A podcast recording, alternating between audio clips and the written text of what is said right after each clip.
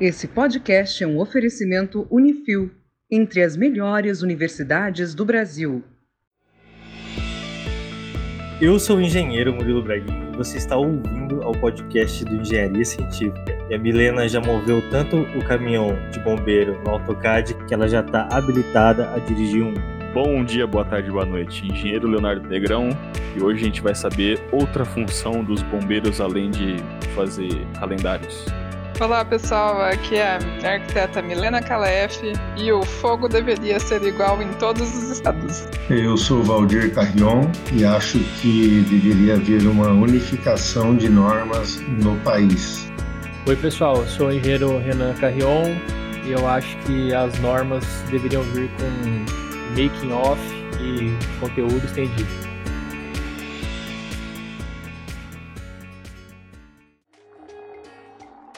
É, meu nome é Valdir Carrion, sou engenheiro civil é, formado na UEL aqui em Londrina. Em 83, mesmo antes de fazer engenharia, eu já trabalhava como desenhista em outros escritórios de projetos hidráulicos aqui em Londrina e depois durante a faculdade continuei trabalhando e depois de formado já tenho empresa de projetos há quase 40 anos. E a gente atua na área hidráulica, de prevenção de incêndios e projetos de instalação de gás.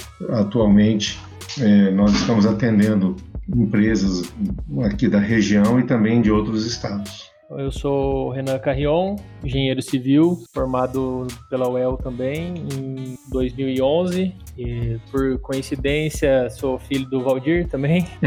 e atuo com ele no, segmento aí de projetos hidráulicos e combate a incêndio. A gente está aqui hoje para falar dessa temida aprovação no Corpo de Bombeiros, a temida. Por que, que será que todo mundo teme essa aprovação? O que, que acontece ali? Quais são os enroscos que acontecem nesse processo? Porque eu sei de muitas histórias sinistras é, desse tipo de aprovação, de hora que o engenheiro está lá no final da obra para entregar a obra, hora que ele está precisando receber o habite, que ele conta com a aprovação do Corpo de Bombeiros, que o bombeiro vai fiscalizar a obra, dá problemas assim extravagantes. A gente consegue falar disso de modo geral? É isso que acontece mesmo? Hoje não, hoje em dia está mais claro a situação entre construtora, projetista e corpo de bombeiros? É, isso é bem real mesmo, porque a norma de prevenção e combate a incêndios é uma norma muito extensa e como hoje o código trata de muitos assuntos e então mesmo ficando extenso é óbvio que não consegue abranger todos os casos, né? E o e também um, um, dos problemas que acaba acontecendo é que o corpo de bombeiros, de uma maneira geral, tem uma rotatividade grande no, no quadro deles de analistas de projetos, de vistoriadores. Então, é, muitas vezes um projeto que foi aprovado, depois de alguns anos, quando a obra fica pronta, o pessoal que vai vistoriar não concorda com alguma coisa, leva o problema lá para o chefe do, do setor. O chefe do setor, às vezes, pode ter um entendimento diferente do que o analista, na época da aprovação do projeto, teve, e aí surge esse tipo de problema mesmo. Né? Às vezes, obra pronta e acaba acontecendo um problema que você tem que resolver posteriormente com outras pessoas. E assim uma coisa que a gente reclama muito é que corpo de bombeiros, de uma certa forma, eles não respeitam muito os próprios é, oficiais, os próprios analistas do passado. Então, é, simplesmente eles entendem assim que projeto aprovado é, não vale nada se não tiver dentro do entendimento que eles têm no momento, entendeu? É, você pode alegar que que foi discutido o assunto, mas se isso não tiver passado por uma comissão técnica formada por vários oficiais, que já seria um julgamento em segunda instância, eles muitas vezes não respeitam o que foi aprovado no passado. Então, isso que você falou realmente acontece muito é, na cidade, no estado e também em outros estados onde a gente atua. Então, é um problema mesmo. Porque cada corpo de bombeiros tem a sua legislação, é isso? Aqui no Brasil, cada estado tem um código específico para o estado. É, em alguns estados, os códigos são até parecidos, porque utilizaram como base o código do estado de São Paulo. Uhum mas mesmo sendo parecidos, tem algumas questões que são diferentes, porque o pessoal naquele estado analisou e teve um entendimento diferente e acabou fazendo altera algumas alterações e acaba às vezes tendo parâmetros bem diferentes de um estado para outro, entendeu? Sendo que a gente acha que o fogo, um incêndio, uma situação de pânico ela, ela praticamente é igual de um, em um estado ou outro, né? Então não, não, deveria existir tanta diferença. Deveria ter um código nacional. O fogo não se propaga diferente de um estado para o outro, né? Exatamente. Eu acho que também é importante, até para entender melhor, assim, contextualizar, de repente, quem está ouvindo pode até não saber direito o que, que é né, essa aprovação no Corpo de Bombeiros, para que, que serve, e a, a diferença da aprovação né, do, do projeto, digamos assim, e da, e da vistoria né, de, de obra, que é o exemplo que você citou, né, lá na frente. Então, assim, só para dar uma. tentar resumir, o que a gente chamava de projeto de proteção contra incêndio, né? Hoje, aqui no Paraná, em alguns estados, já está mais consolidado como plano de segurança contra incêndio e pânico, né? Basicamente, ele, ele é constituído de um projeto, né? A gente encaminha um projeto realmente para aprovação com plantas, memoriais, etc. Mas ele é basicamente um documento, sabe? Meio uma declaração técnica, talvez, assim, sabe? Que é uma exigência da, para que você possa construir e entregar a obra. Então, é, é, semelhante com o que acontece quando você tem que aprovar o projeto arquitetônico na, na prefeitura, que é para garantir o enquadramento mínimo ali de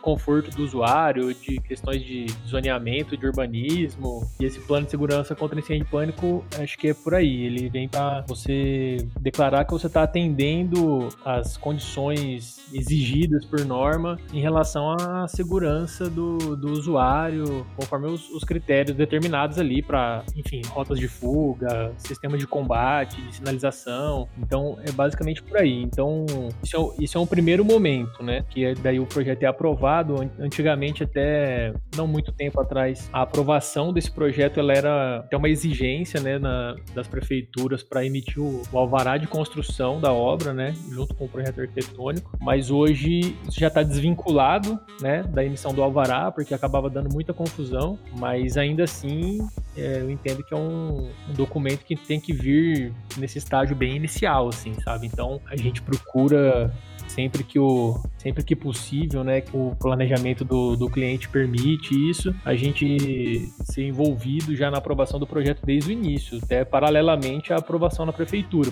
até porque alterações que sejam necessárias em uma das duas frentes podem e provavelmente vão afetar a outra, né? Parte dessa aprovação ela vem do projeto hidráulico, né? Mas parte vem da arquitetura. No passado, o que, que acontecia? O bombeiro fazia duas aprovações. Ele aprovava o projeto arquitetônico primeiro, onde eles analisavam saídas de emergência, rotas de fuga, é, tipo de escada. Então, eles faziam uma análise da arquitetura e aprovavam o projeto, que eles chamavam de uma consulta prévia. Aí a prefeitura aprovava o projeto arquitetônico. Depois, num segundo estágio, a gente entrava com o projeto de incêndio para aprovar e tinha que anexar aquele projeto arquitetônico aprovado pelo bombeiro e pela prefeitura. Então, esse processo ele perdurou até 2011. A partir de janeiro de 2012, o Corpo de Bombeiros parou de fazer aprovação de projeto arquitetônico. Então, eles exigem que, além das medidas de segurança de combate a incêndio como hidrantes, sprinklers, extintores e também sistemas auxiliares como alarme, detecção automática, sinalização, ele exige que eh, todas as informações da arquitetura estejam contidas no projeto, que agora é chamado de Plano de Segurança contra Incêndio e Pânico. Ou seja, plantas baixas, cortes, fachadas, é, tudo cotado com indicação das rotas de fuga. Então eles fazem uma aprovação única agora e não aprovam mais o projeto arquitetônico. Aí,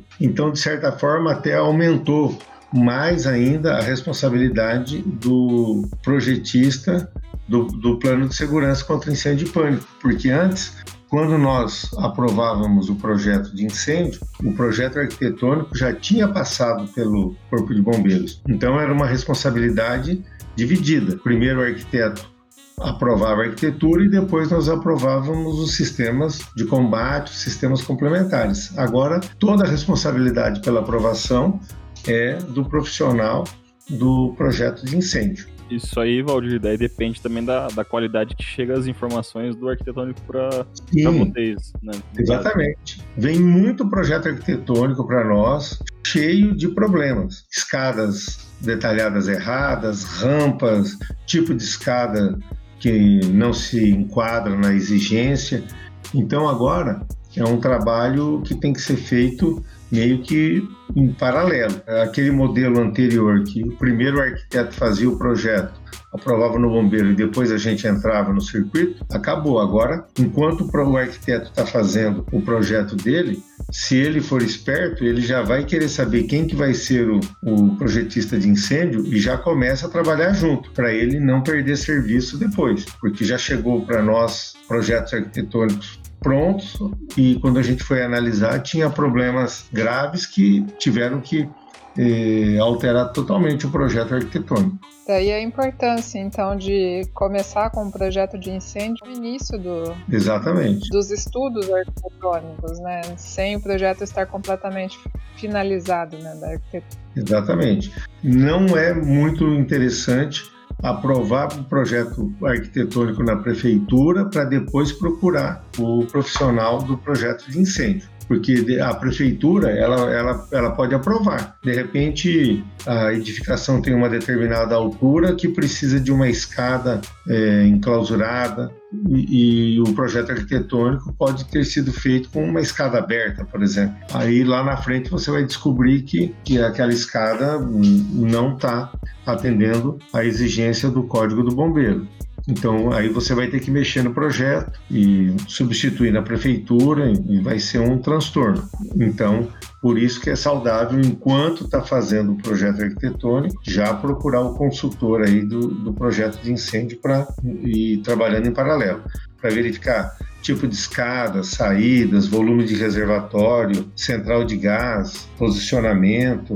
Então tem tem muitas informações que que são do código do bombeiro que estão contidas na arquitetura. This is only a test. The alarm will sound. The alarm is loud. The test starts in 10 seconds.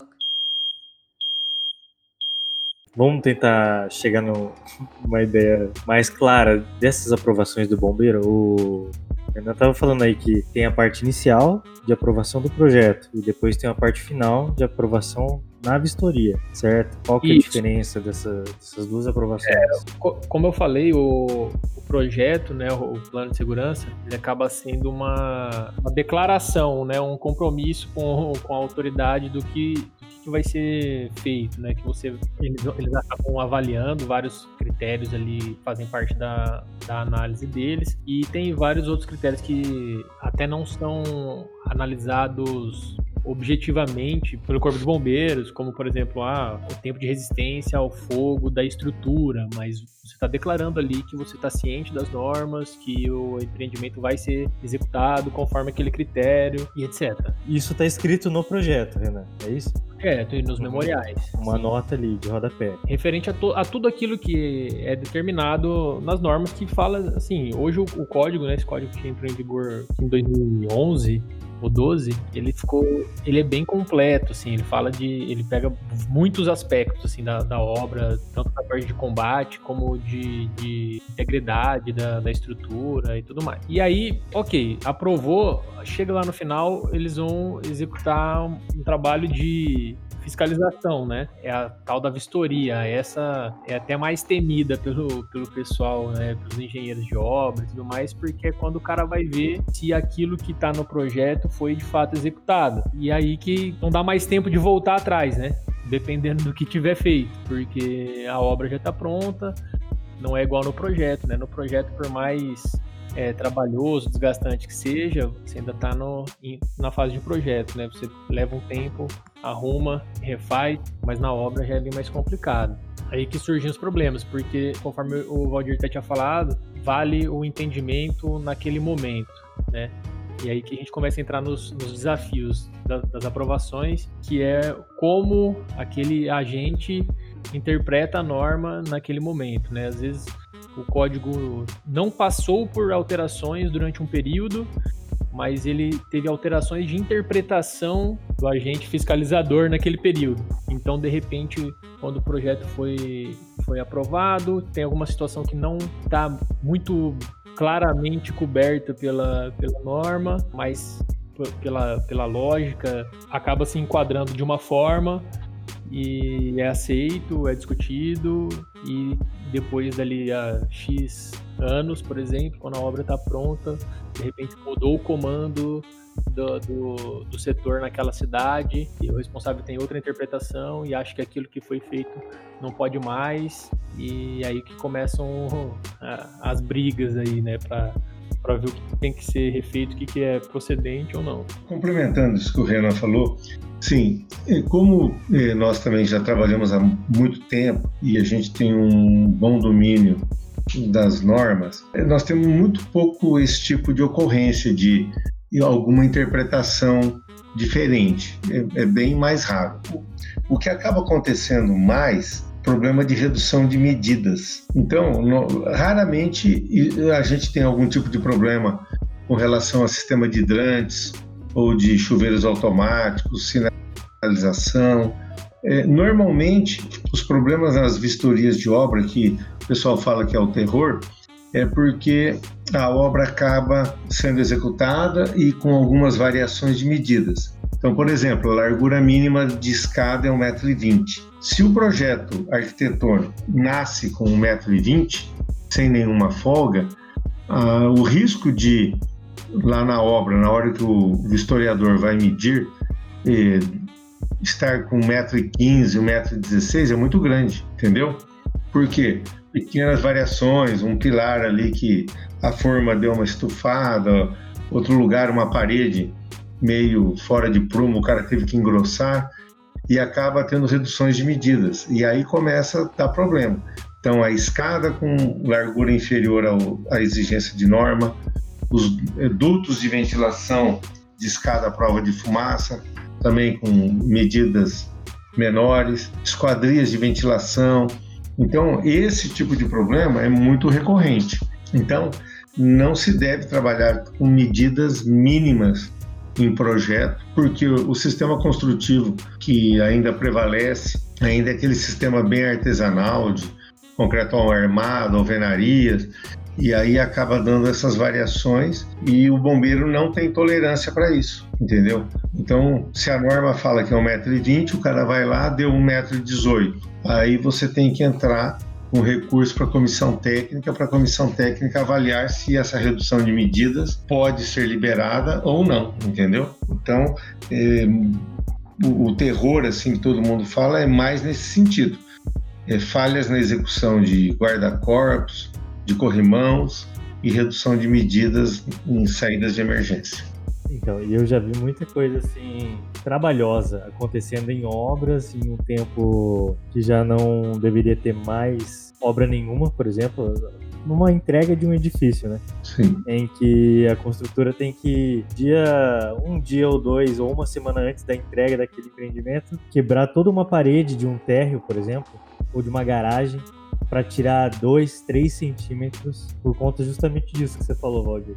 Né? Des, desses erros ali durante a obra que fez com que aquele vão, aquele espaço, reduzisse um pouquinho menos do que a norma do bombeiro fala como mínimo, né? Daí o bombeiro não aceita e tem que fazer esse tipo de coisa. Ou mesmo trocar, por exemplo, todas as venezianas de um duto de ventilação, de uma escada clausurada, assim, de um dia para o outro, para correr com essa aprovação, porque o bombeiro não aceitou aquele tipo de grade, ou aquele tipo de grade não tinha os espaçamentos internos corretos, por exemplo. É isso que eu estou falando. É, então, o projeto foi aprovado, estava com todas as dimensões dentro da norma, só que a obra não conseguiu executar, certo? E aí tem que quebrar paredes. Nós tivemos muitos casos assim também, que tiveram que mudar guarda-corpo de lugar, porque para aumentar a largura de escada, quebrar a parede e refazer justamente para poder recuperar a, aquela medida que foi perdida na execução. Então esse tipo é bem recorrente. Agora, como eu falei, um problema assim de, de você ter esquecido de algum sistema que era obrigatório. E o pessoal do bombeiro passou batido e aprovou o projeto sem aquele sistema. E depois lá na frente, na vistoria, descobre que faltou aquilo, aí já é bem, bem mais raro de acontecer quando você já trabalha na área e tem experiência para saber exatamente o que, que é necessário atender ou não. Deixa eu entender melhor uma coisa, então. Quem solicita essa aprovação no Corpo de Bombeiro, que nem vocês falaram aí, é o projetista de incêndio, é o arquiteto, é a construtora. E essa aprovação no Corpo de Bombeiro serve para o quê? Qual documentação que o empreendimento recebe?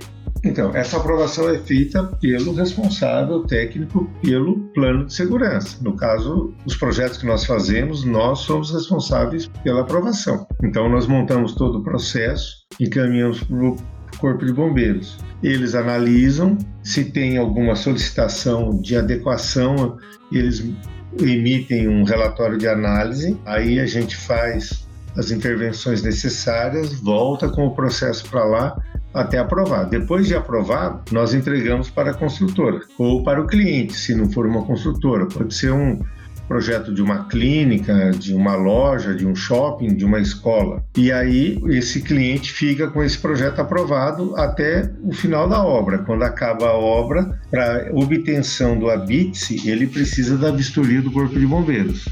E aí então eles fazem a solicitação o Corpo de Bombeiros agenda e no dia marcado o vistoriador com o projeto aprovado em mãos, ele começa a vistoriar a obra toda. Essa vistoria já, já é a própria construtora ou o cliente que vai solicitar. Aí, aí já não é mais com vocês. É, não é mais com a gente.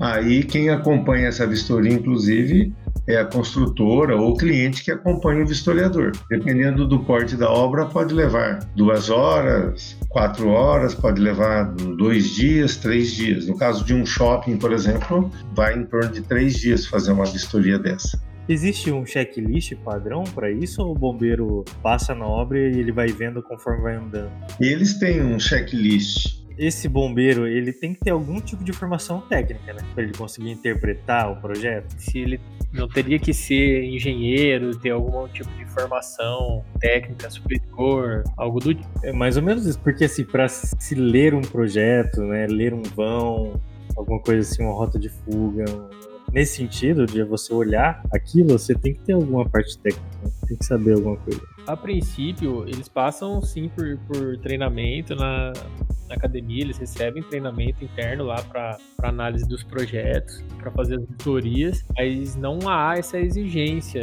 de formação superior. De, de, de reclamações aí no, no passado, é um assunto que às vezes é polêmico para alguns e tudo mais, mas tem, tem sim oficiais que são, que são formados, é, tem sido até mais comum, assim, é, recentemente encontrar engenheiros ou até oficiais com outro, outras formações técnicas, enfim, de, de áreas semelhantes, mas não é uma exigência. É, no, no passado, isso que o Renan falou, é, no passado já houve uma briga bem grande entre o CREA e o Corpo de Bombeiros, porque praticamente aqui no Paraná mesmo, citando como exemplo, os cursos de engenharia civil e arquitetura eram é, você tinha poucas opções e normalmente eram em universidades estaduais ou federais, cursos de período integral. Então, o pessoal do Corpo de Bombeiros não tinha muita oportunidade de cara trabalhar e, e, se formar em engenharia ou arquitetura. Depois começaram a aparecer várias faculdades de engenharia e arquitetura eh, no estado, com cursos noturnos. Então, hoje, eh, aqui em Londrina mesmo, o chefe do setor de projetos de vistorias, ele é engenheiro, ele fez engenharia civil, depois de ser tenente, entendeu? Ele veio para cá como tenente, começou a fazer a, a faculdade, se formou. O, o, tenente João Paulo também se formou, então tem é, alguns oficiais aqui com um curso de engenharia.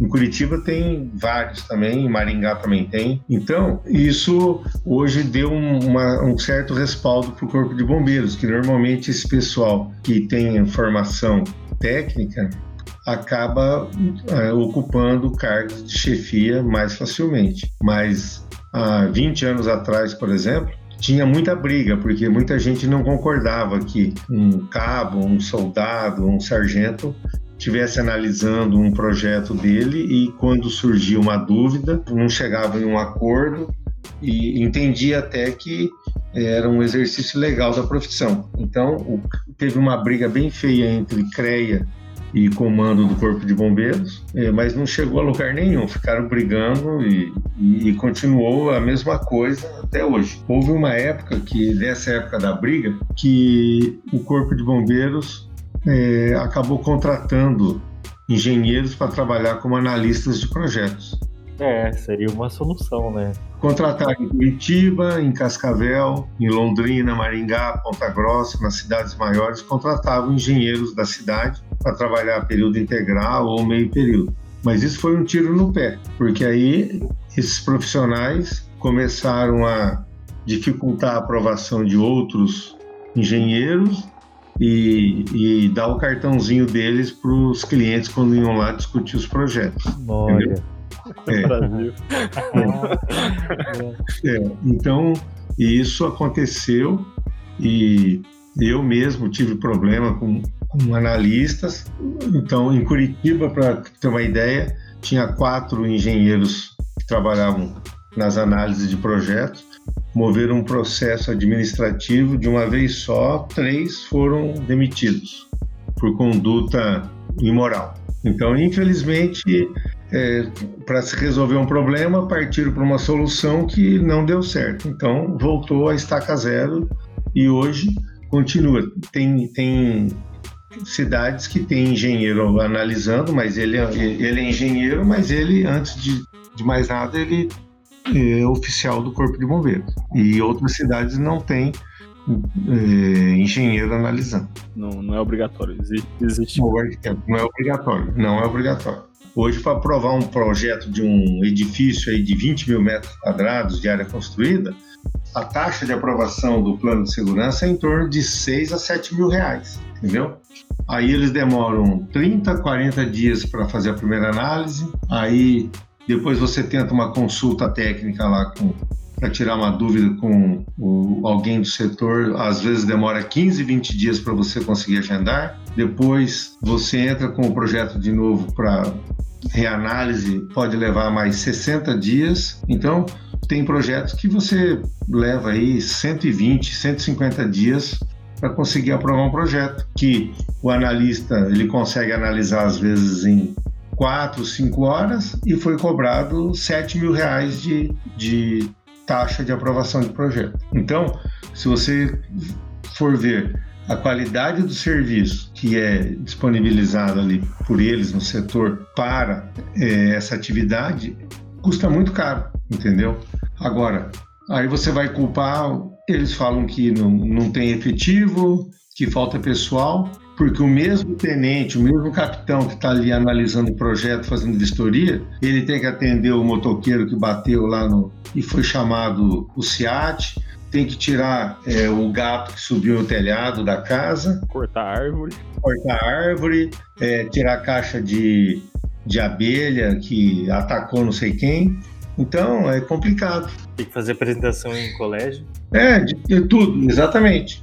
Então eu já tive já, já, tive cancelamento, não foi uma, nem duas, nem dez vezes, de agenda que eu tinha marcado com o oficial para discutir alguma coisa de projeto e foi desmarcado porque eh, o cara teve que atender uma ocorrência e desmarcou, entendeu? Então é, é aí e não adianta você falar, olha, eu marquei um horário, eu estou indo lá discutir um assunto de um projeto, teve uma taxa de 8 mil reais a taxa de análise de projeto. Não importa se o cara, se ele teve uma ocorrência, ele estava de um plantão de serviço e ele teve que ir lá tirar uma caixa de, de marimbondo lá de uma árvore, ele larga você para trás, entendeu? Não tem um departamento com pessoas focadas só nesse assunto, infelizmente. Então, por isso que demora muito e muita gente reclama do, do atendimento do Corpo de Bombeiros nessa área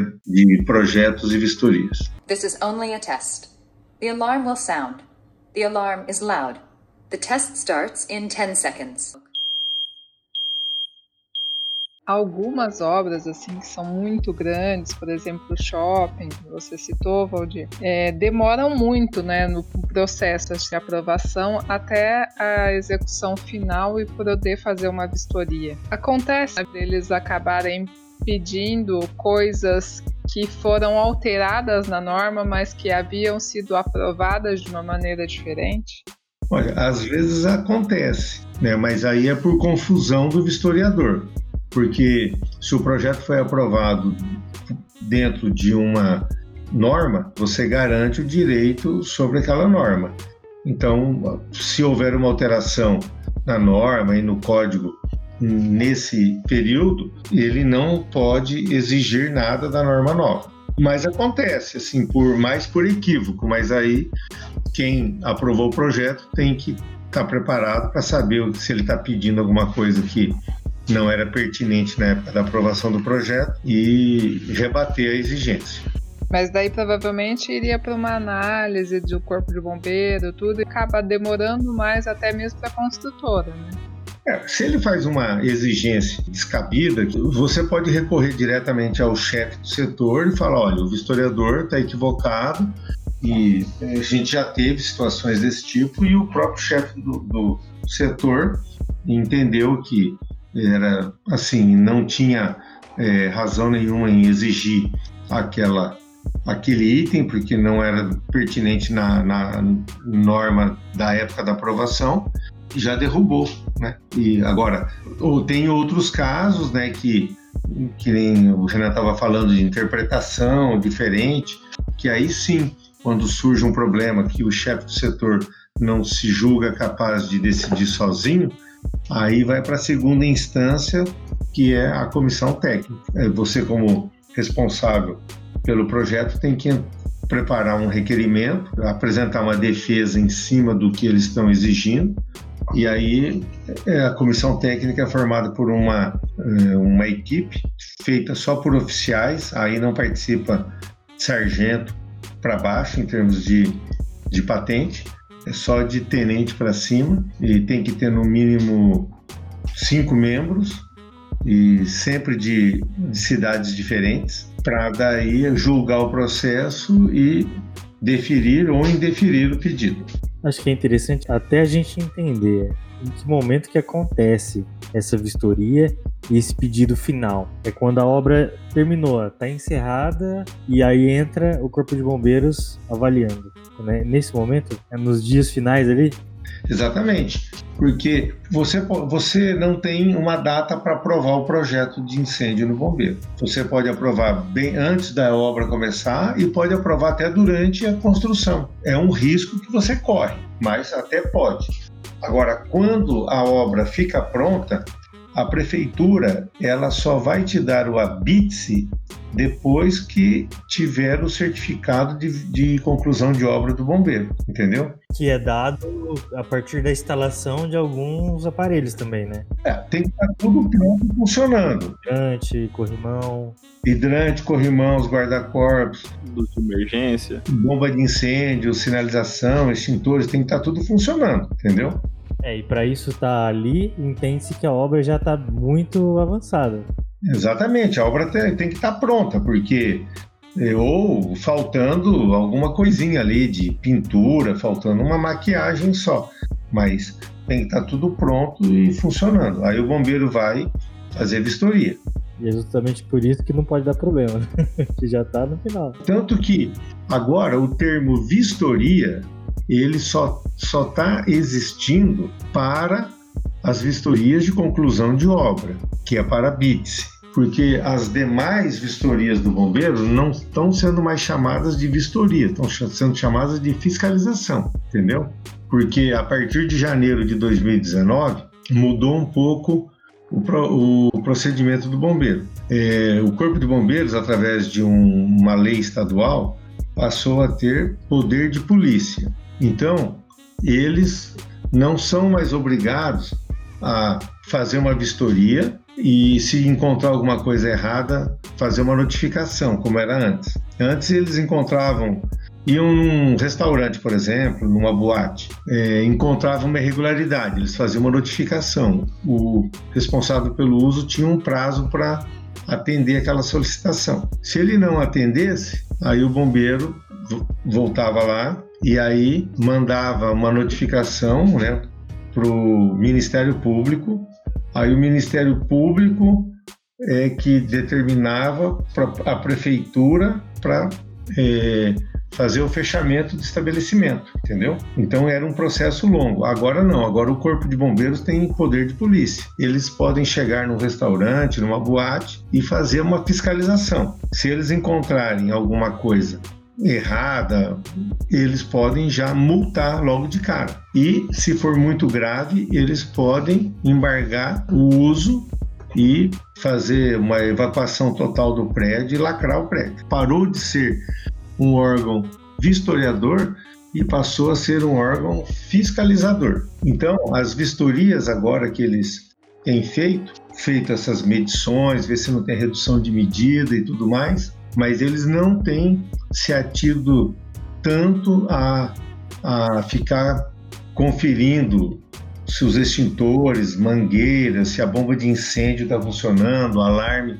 eles simplesmente estão pedindo a RT de tudo. Então eles querem uma RT do grupo motogerador, a RT do sistema de hidrantes, a RT do sistema de alarme, uma RT dizendo que você atendeu a compartimentação da obra, que você fez selagem de shafts, dutos. Eles querem uma RT dizendo que você utilizou todos os materiais classificados pelo controle de materiais de acabamento e revestimento. Então, quando eles pegam um ART de tudo, eles estão tirando a responsabilidade das costas deles e passando para a construtora ou para o dono do prédio. Mas eu acho que isso está certo, né? E isso vem um pouco veio mudando a partir da, daquela tragédia de, de Santa Maria, né? E, e, e, é isso mesmo, porque, por exemplo, o Alvaldir comentou, ah, uma RT do sistema de selagem de, de e tal. É o tipo de coisa que, que o Corpo de Bombeiros não tem como se comprometer a vistoriar a execução disso na obra, né? Conferir, né? É, é coisa difícil. E aí, assim, ah, ele vai assinar um certificado de que, sim, foi instalado isso, é, isso não cabe, né? Eu acho que é o responsável técnico é, projeto colocou ali que tem que ser feito, o responsável pela execução vai estar tá abraçando muito mais essa responsabilidade, né? De, de ter visto, estou tá ciente do que, do que aquele documento diz, o que ele precisa fazer e, e portanto, declara que executou ah, essas medidas, né? Em muitos estados, no, nos Estados Unidos, é, não existe vistoria de bombeiro. Quando termina uma obra, o responsável técnico pela obra, ele ele é o responsável técnico pelo prédio, entendeu? Por tudo funcionando. Se, se tiver um incêndio e os sistemas não funcionarem, depois ele vai responder criminalmente por aquilo. Então, porque o, é complicado também para o Corpo de Bombeiros fazer uma vistoria.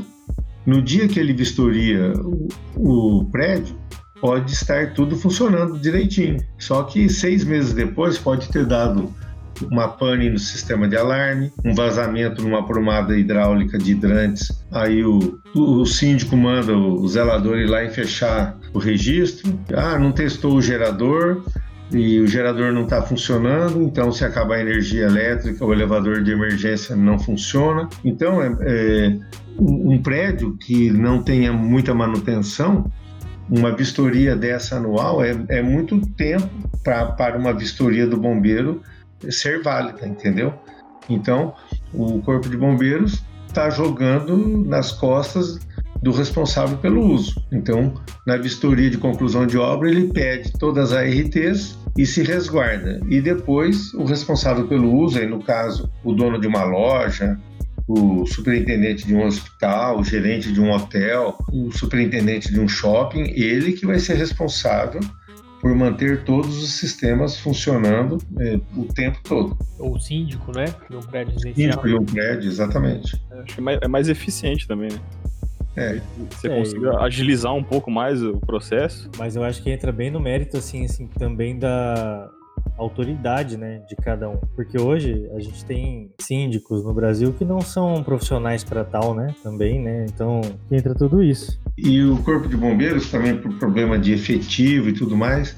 Então, hoje a vistoria de conclusão de obra é feita e você paga a taxa normal. Se nos anos seguintes, em vez de chamar o Corpo de Bombeiros para fazer uma nova vistoria, né, que eles chamam agora de fiscalização, você pode também so- é, solicitar o certificado de fiscalização através do site deles. Aí você paga uma taxa de 50% do valor e você declara que está tudo certo funcionando. Você paga a taxa no outro dia, o certificado de, de vistoria está liberado.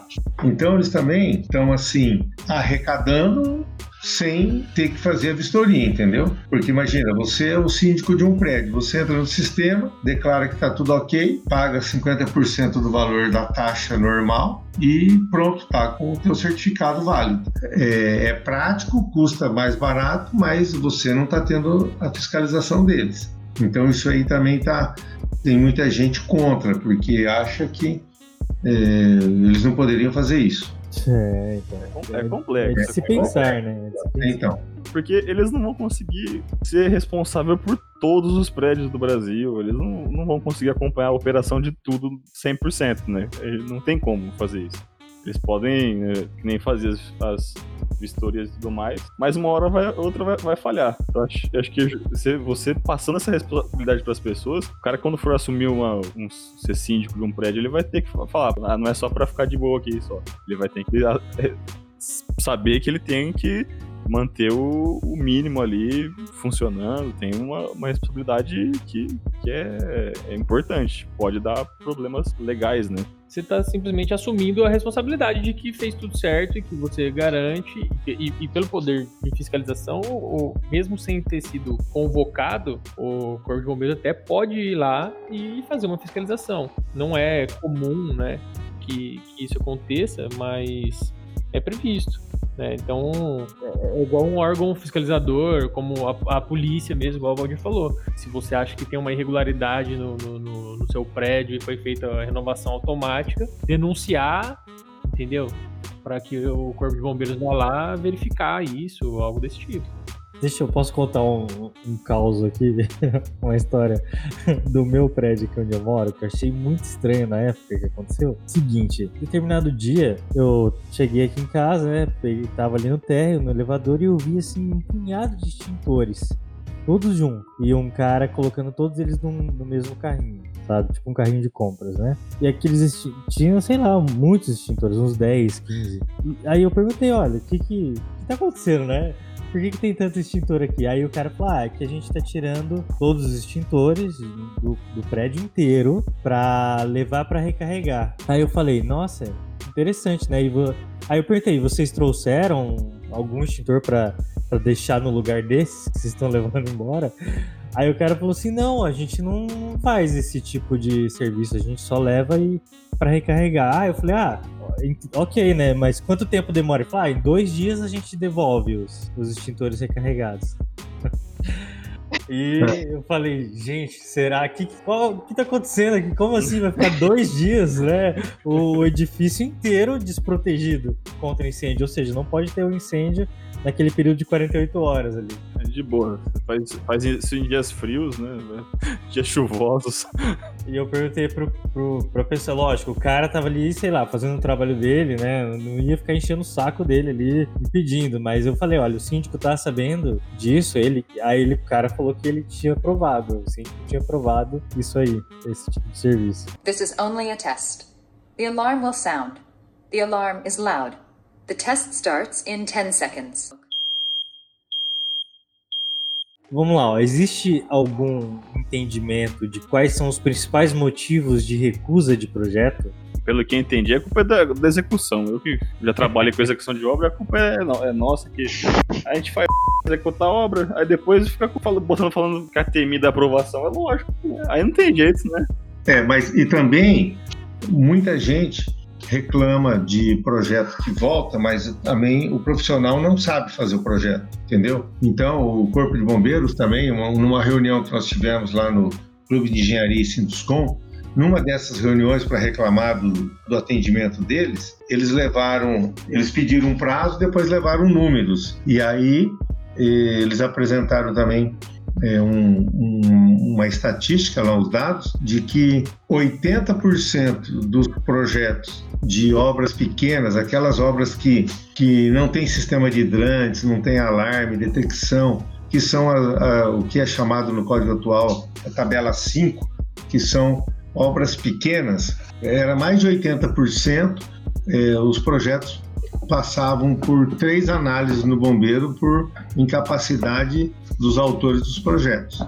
Então eles argumentaram também que eh, tinha muita gente querendo aprender a fazer projeto de incêndio eh, lá dentro do quartel, conversando com os analistas, entendeu? Olha aí. É. Então, eles levaram planilhas lá no, no Clube de Engenharia, no Sinduscom, e mostraram para nós. Então, tinha um monte de engenheiros e arquitetos da cidade que os caras, ah, vou pegar um projeto para fazer. Pegava um projeto para fazer, não conseguia fazer e passava por três, quatro análises. Então, eles alegavam que esse tempo perdido com esses profissionais acabava atrapalhando o atendimento para os demais, entendeu? É, então tem muito problema de projeto bater e voltar por conta também de, de incapacidade de quem está apresentando o projeto. Agora, em vistoria, depois do projeto aprovado, a maioria dos projetos são essa- esses erros de execução. A gente detalha corrimão, guarda-corpo. Aí a- a- o cliente vai lá e contrata uma serralheria para fazer. Aí o cara vai lá e faz do jeito que ele quer. Tudo errado. Aí chega na vistoria, o bombeiro reprova. Então, esse tipo de coisa acontece também. Não mais com as construtoras grandes que já têm bastante experiência nisso, mas algumas obras esporádicas de clientes que não, não são da área, isso é muito comum. Existe muito critério subjetivo, na, isso na parte já da, da entrega, assim. E tem também na- de projeto também, na avaliação do projeto. Existe que algo- critérios que, eles, que é mais subjetivo, que pode dar essa margem de interpretação? Muitos ou é- são poucos? Ah, não tem muitos, não, entendeu? Não tem muitos critérios subjetivos. Às vezes acontece algum caso novo que eh, não tem um enquadramento claro, assim, eh, na norma, entendeu? E aí, às vezes, dificulta um pouco mais ali para você negociar com eles qual que é o entendimento que eles estão tendo. Eu sei, pode parecer, assim, é um critério subjetivo, mas eu estou falando assim, Estou entendendo que você está perguntando se é subjetivo depois que, que o projeto está aprovado e a obra já está sendo vistoriada, né? Não sei se era isso que você perguntou. Sim, sim. É, se pode dar essa margem pra depois, na hora de, de vistoriar, de o cara, num caso, falar, não, pode tá, tá ok, ah, não, aqui não. Essa dupla, dupla interpretação. Às vezes, até acontece assim: um vistoriador vai num prédio, faz uma vistoria, aí ele pega e pede para mudar alguma coisa. Aí passa um ano, dois, vai outro vistoriador lá e manda mudar aquilo de novo. Aí o cara fala, "Ah, mas há um ano atrás ou dois anos atrás veio aqui o sargento tal e mandou eu fazer assim. Ah, não, mas eu não concordo. Então eu quero que faça diferente porque isso daqui está errado. Então, esse tipo de coisa é recorrente. Isso aí é mais, mais complexo de, de lidar, né? Mais, mais difícil. Existe algum curso, especialização que as pessoas se preparam para fazer esse tipo de projeto de aprovação? Ou vai muito da experiência? O que vocês me dizem? Tem, tem cursos de, de treinamento, sim. Aqui no Paraná tem um major lá, aposentado lá de Curitiba, que é o Emerson Baranowski, e ele, assim, mesmo antes de se aposentar, quando entrou em vigor o Código Novo, ele saiu dando palestras e cursos no, no Paraná inteiro e até em outros estados ele, ele dá cursos. E tem também outros profissionais que, que promovem cursos aí para, uh, ou assim, mais específicos para dimensionamento de sistema de sprinklers ou de alarme e detecção e alguns cursos de, eh, do código todo, assim, mais superficiais, mas que abrangem o código todo. Mas tem sim. É, e mais recentemente tem surgido assim alguns cursos de pós-graduação mesmo de,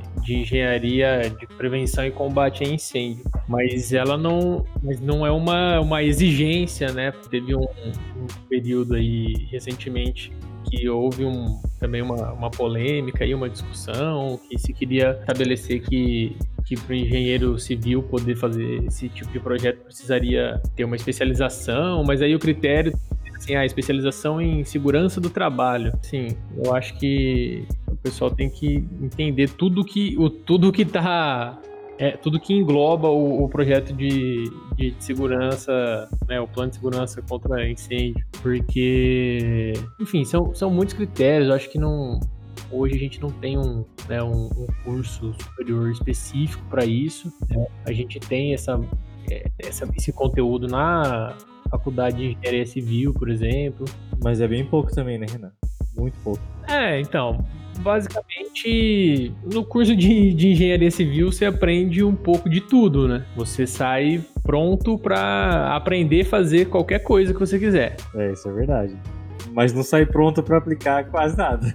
Totalmente pronto, acho que não, mas acho que aí vai, do, vai do, de cada um buscar, né? Trabalhar na área, estudar bastante. Acho que é por aí, sim, né? Ler muita norma, interpretar o que você está fazendo, estudar os projetos, fazer cursos também é, fora, com certeza. Se, se a, quem tiver a oportunidade de fazer uma pós-graduação, por exemplo, vai, vai ter muito conteúdo lá. Como tudo, acho, na engenharia, tem muita coisa que você. A sensação é que você só aprende fazendo. Sim, né? Com certeza, é, é essa sensação. Você entende realmente o que que tá acontecendo, por que que tá acontecendo, porque só na a, a, teoria nunca é suficiente para explicar todos os casos que você vai se deparar na prática. Né? Eu devia ter uma aula assim, ó, interpretação normativa. Às vezes eu, eu, eu brinco assim falo que as normas deviam vir com aquele tipo conteúdo extra, sabe? Igual, igual as séries tem no, no, no Netflix, bastidores, o porquê das coisas. Verdade.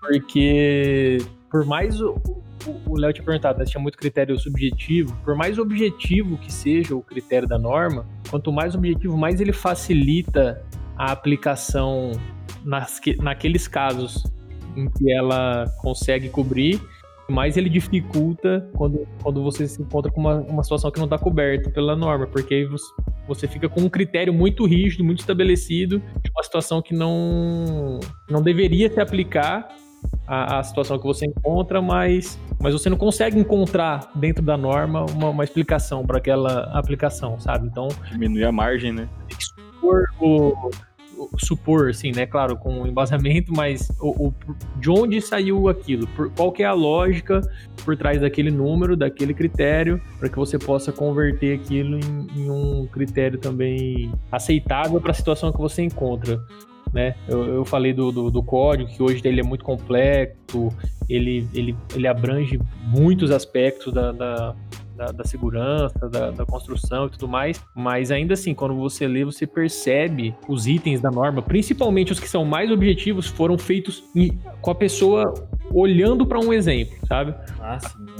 Cara para aquele exemplo que ela estava consultando ou que ela costuma ver com maior frequência, mas é, nunca é suficiente. Você sempre consegue, você sempre se depara num projeto com uma situação em que você vê, você fala, ok, isso aqui eu tenho certeza que tá está tão seguro quanto ou mais do que esse exemplo que está desenhado, explicado e quantificado na norma. Mas se eu for levar ao pé da letra esse número ou essa setinha que está indicando para aquele lado, é como se não tivesse adequado, sabe? Então, que é o desafio, assim. O código hoje é bem extenso, né? Ele tem, tem o código e mais 42 NPTs, que são as normas de procedimento técnico, que são basicamente as instruções técnicas do Código de São Paulo. Então é bem extenso, mas é isso que o Renan falou. Né? Tem muita coisa que parece estar engessado num exemplo e quando tem alguma situação um pouco diferente, aí gera dificuldade aí de, de você convencer, né? O, o, o analista ou o historiador. Agora, queria comentar também uma coisa.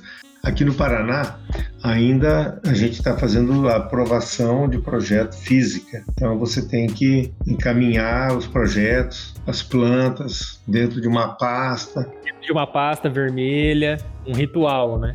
É, dentro de uma pasta vermelha, etiquetada. Você tem que mandar cópia física, o cara analisa, ele devolve. Uns fazem anotação nas plantas, outros não anotam nada, fazem uma análise atender item tal da, da NPT tal. Aí você não sabe, vai ver aquele item tem duas páginas e escrito então umas análises assim bem mal feitas, né? Então além de, desse problema todo, né? É, ainda está essa aprovação física. Em alguns estados a gente tem aprovado projetos já é, postando no site do Corpo de Bombeiros. Então você posta todo, toda a documentação e eles fazem uma análise e você não fica tramitando com cópias físicas de, de projeto. Outra coisa ruim aqui no Paraná, o, o sistema Preve Fogo, que é aqui do estado, é, é pensa num, num num sistema sem vergonha, é esse daí. É ruim demais, desde que foi implantado parece que não melhorou nada e não funciona, vive caindo e, aí é bem aquele estilo Brasil mesmo. Só para dar um exemplo, é, se nós vamos cadastrar um projeto da quando a gente entra com o CNPJ, ele já ele pergunta se é um daqueles outros 30 endereços que conta, consta no sistema. A gente fala que não, ele não permite cadastrar um endereço novo. Então eu não consigo cadastrar um, um projeto novo de uma empresa que o CNPJ dela já foi usado mais de uma vez para aprovar um projeto. Ou seja, todas as construtoras eh, de Londrina, se você for pegar aí, que já fizeram várias obras utilizando o mesmo CNPJ, você tem que pegar a pasta, botar debaixo do braço e ir lá no bombeiro para cadastrar. Para você ver o tipo do, do, do, sistema deles, né? Como que ele é bom. E gasta dinheiro com isso ainda. E a burocracia, né? De perder tempo para ir lá, fazer tudo isso. Aí você vai lá no corpo de bombeiros. Aí agora você tem que agendar por conta da pandemia. Mas no dia a dia você vai lá para com o projeto às vezes demora uma hora para ser atendido. Por quê? Porque lá estão atendendo todo mundo vistoria de tudo quanto é, é atendendo pessoas de tudo quanto é lugar. É o cara que caiu da moto acidentes. Então é um atendimento pífio assim. Então é isso pessoal. Se vocês ouviram a gente até aqui principalmente se vocês aprenderam alguma coisa não se esqueçam de seguir Engenharia Científica nos agregadores de podcast, principalmente no Spotify. Acesse também engenhariacientifica.com.br. O link de contato de todo mundo que participou dessa gravação vai estar aqui na descrição. E o nosso WhatsApp é 043 9969 50891. Então é isso, muito obrigado e até a próxima. O BIM, deve facilitar bastante isso, né? Deve ajudar bastante nisso, né? Olha, sim, dependendo né, de, de como está se trabalhando no, no BIM, ele pode ajudar sim, entendeu? É que é, hoje ainda tem muita, muitas empresas trabalhando em BIM só em projeto executivo. Está trabalhando, tratando os projetos de aprovação ainda em 2D por questões de agilidade. Porque o que, que acontece? Para você construir todo o modelo do BIM e depois extrair o projeto de aprovação dele lá no final, você vai ter que ter trabalhado muito. E muitas vezes a área comercial do empreendimento não tem esse, esse tempo todo, entendeu? Então, é, muitas construtoras que a gente está atendendo têm essa dinâmica diferente aí de correr com o projeto de aprovação e depois que você tiver a certeza do, do que você pode construir eh, e está com esse projeto todo ele formatado, aí desenvolve o projeto executivo em BIM.